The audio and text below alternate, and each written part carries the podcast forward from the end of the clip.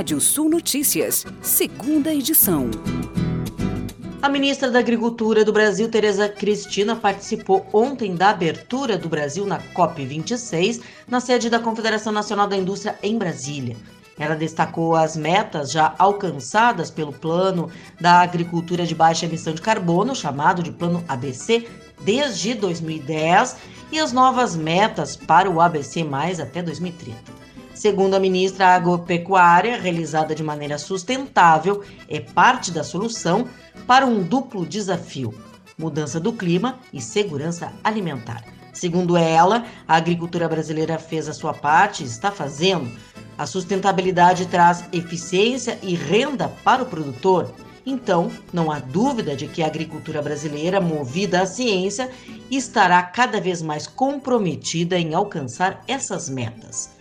Até 2030, o objetivo é disseminar as tecnologias de baixa emissão de carbono a mais de 72 milhões de hectares de terras agricultáveis, promovendo ganhos de produtividade em terras agrícolas já consolidadas, sem necessidade de converter novas áreas à atividade produtiva. Com isso, será mitigada a emissão de mais de um bilhão de toneladas de CO2 equivalente. A análise do mercado de fretes rodoviário em setembro é base similar à de agosto, havendo continuidade na conjuntura ao longo desses dois meses e estabilidade relativa de preços, segundo o boletim logístico da CONAP. Após os preços caírem entre julho e agosto, com o término dos trabalhos da colheita do milho, cujo auge aconteceu em julho, nos últimos dois meses pre... os preços mantêm um patamar estável e, ao mesmo tempo, relativamente elevados para o período, comparativamente aos anos anteriores. O fluxo logístico para atendimento ao mercado interno segue predominando nas principais praças, enquanto os fluxos para o mercado exportador seguem em ritmo mais lento o quadro de restrições de oferta interna do milho, comercialização avançada, quebra de safra no contexto nacional e grande necessidade para o consumo animal em âmbito interno tem feito com que maiores cotações sejam atribuídas ao milho e a cadeia de consumo interno tem oferecido maiores cotações a commodity em relação ao mercado externo, o que tem redirecionado o fluxo logístico este ano. A Netflix, gigante do streaming de vídeo, iniciou sua esperada incursão nos videogames com o lançamento de cinco videogames para celular, disponibilizados inicialmente em aparelhos Android. Os títulos estão incluídos em uma assinatura da Netflix e não haverá publicidade ou compras adicionais necessárias, disse Mike Verdon, vice-presidente de desenvolvimento de games da Netflix, nesta terça-feira. A empresa de streaming estabeleceu como meta fazer sucesso com, com videogames, uma indústria ainda maior do que os negócios da empresa de cinema e TV. Os usuários que efetuarem login verão uma linha de jogos dedicada a um e uma guia onde podem escolher quais títulos jogar. Jogos para iPhone da Apple também fazem parte dos planos futuros da Netflix. O predomínio do clima seco na semana que passou no estado propiciou o avanço dos trabalhos da colheita das lavouras de trigo no Rio Grande do Sul, que avançou 28% da área total cultivada. De acordo com o informativo conjuntural publicado e divulgado pela Gerência de Planejamento da Emater do Rio Grande do Sul, 53% da área cultivada está em maturação, 18% em enchimento de grãos e 1% ainda em floração. E pesquisadores da USP sequenciaram o genoma do maracuajá nativo da Serra dos Órgãos, na região da Mata Atlântica do Rio de Janeiro, que pode baratear a produção para todo o país.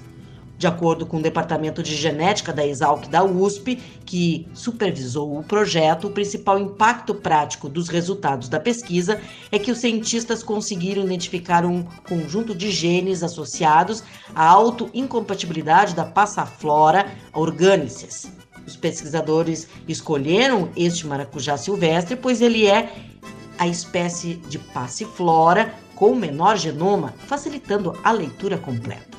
Ou seja, as, as informações provenientes do sequenciamento genético desse maracujá podem servir de referência para vários tipos de estudos de outros tipos de maracujá do mesmo gênero, sendo assim um valioso recurso para a comunidade acadêmica e potencialmente uma ferramenta muito útil para intervenções tecnológicas na prática agrícola. E a Groenlândia registra aumento de um centímetro do nível do mar. Calota polar do país perdeu cerca de 3,5 trilhões de toneladas de gelo em 10 anos e agravou o risco de inundações em todo o mundo. E agora giro de notícias do mercado em um minuto. Prêmio Nobel da Paz terá cerimônia presencial este ano em Oslo, capital da Noruega. Categoria será a única que terá evento presencial pelos vencedores do Prêmio Nobel de 2021. Argentina e Uruguai reabrem fronteiras para todos os estrangeiros após 18 meses. Apesar do número de casos de Covid estar subindo devido à variante Delta, os dois países estão abrandando suas restrições porque as, as internações e óbitos estão caindo com o avanço da vacinação. Líderes globais prometem acabar com o desmatamento até 2030, aproximadamente 19 bilhões de dólares serão investidos para proteger e recuperar as florestas do planeta nos próximos anos. Petrobras diz que não antecipa decisões de reajuste de combustíveis. Em comunicado, a estatal destacou que não há qualquer decisão tomada por seu grupo executivo de mercado e preço que ainda não tenham sido anunciadas ao mercado. Museu Nacional recebe doação de moluscos do Museu de Coimbra, em Portugal. Exemplares vão integrar o setor de malacologia do Departamento de Invertebrados da Instituição Brasileira e servirão de base comparativa para pesquisas realizadas pelo museu. E vamos aos destaques do portal radiosul.net. Confaz congela ICMS sobre combustíveis por 90 dias. Eu não consigo ser alegre o tempo inteiro. Artigo de Fábio Verardi. Você pode ler mais notícias no portal radiosul.net. Pode ouvir esse boletim no seu agregador favorito do podcast. Eu, Kátia Desessar, volto amanhã às 8h30 da manhã no Rádio Sul Notícias, primeira edição. Previsão do tempo. Olá, ouvintes da Radiosul.net. Calor no Rio Grande do Sul segue. Tivemos aí uma tarde quente, 32 graus em Porto Alegre, 33 graus em Santa Maria. Já alguma chuva para os lados ali é, da fronteira oeste, uma chuva mais fraca. O INMET, o Instituto Nacional de Meteorologia, publicou aviso de temporal nas próximas horas em grande parte do Rio Grande do Sul. Uma noite ainda de tempo aberto para as áreas do leste da serra, com aumento de nuvens, já com alguma precipitação é, para as áreas é, quase a totalidade da metade sul. O tempo efetivamente muda na madrugada, aí sim, para ter alerta aí de atenção com possíveis ventos fortes aí e chuva e pancadas de chuva forte. Já deixa o alerta até ao longo é, da noite dessa terça-feira, mas sobretudo para a madrugada da quarta-feira.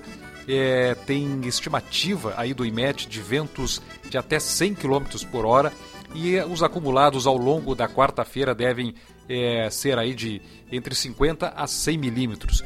No começo da quarta-feira, já, já na madrugada dessa quarta, a gente já começa a ter a perspectiva aí de atenção para um, temporais em grande parte do Rio Grande do Sul. Nós temos Aí ao longo da quarta-feira, pancadas de chuva, até a chuva vai diminuindo nas áreas é, da metade sul, sobretudo na fronteira oeste e sudoeste, temperaturas recuam.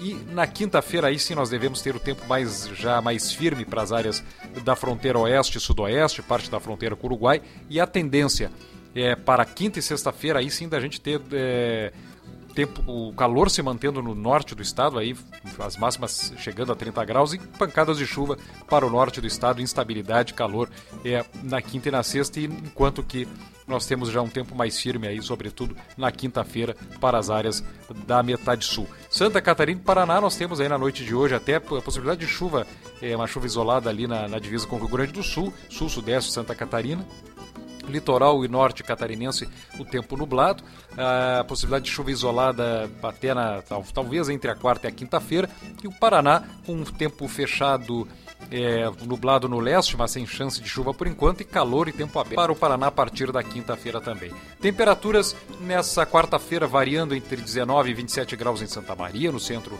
do Rio Grande do Sul, entre 16 e 28 em Caxias do Sul, 18 e 25 em Rio Grande, entre 18 e 26 em Santana do Livramento, entre 20 e 26 em Porto Alegre, Florianópolis, capital catarinense, entre 21 e 26. Londrina, norte do Paraná, temperaturas entre 20 e 32 graus. O nascer do sol em Pelotas, nessa quarta-feira, às 5 horas e 33 minutos. O pôr do sol às 18 horas e 54 minutos. Mais informações do tempo na primeira edição da Rádio Sul Notícias, dessa quarta-feira, às 8 e meia da manhã. Até lá.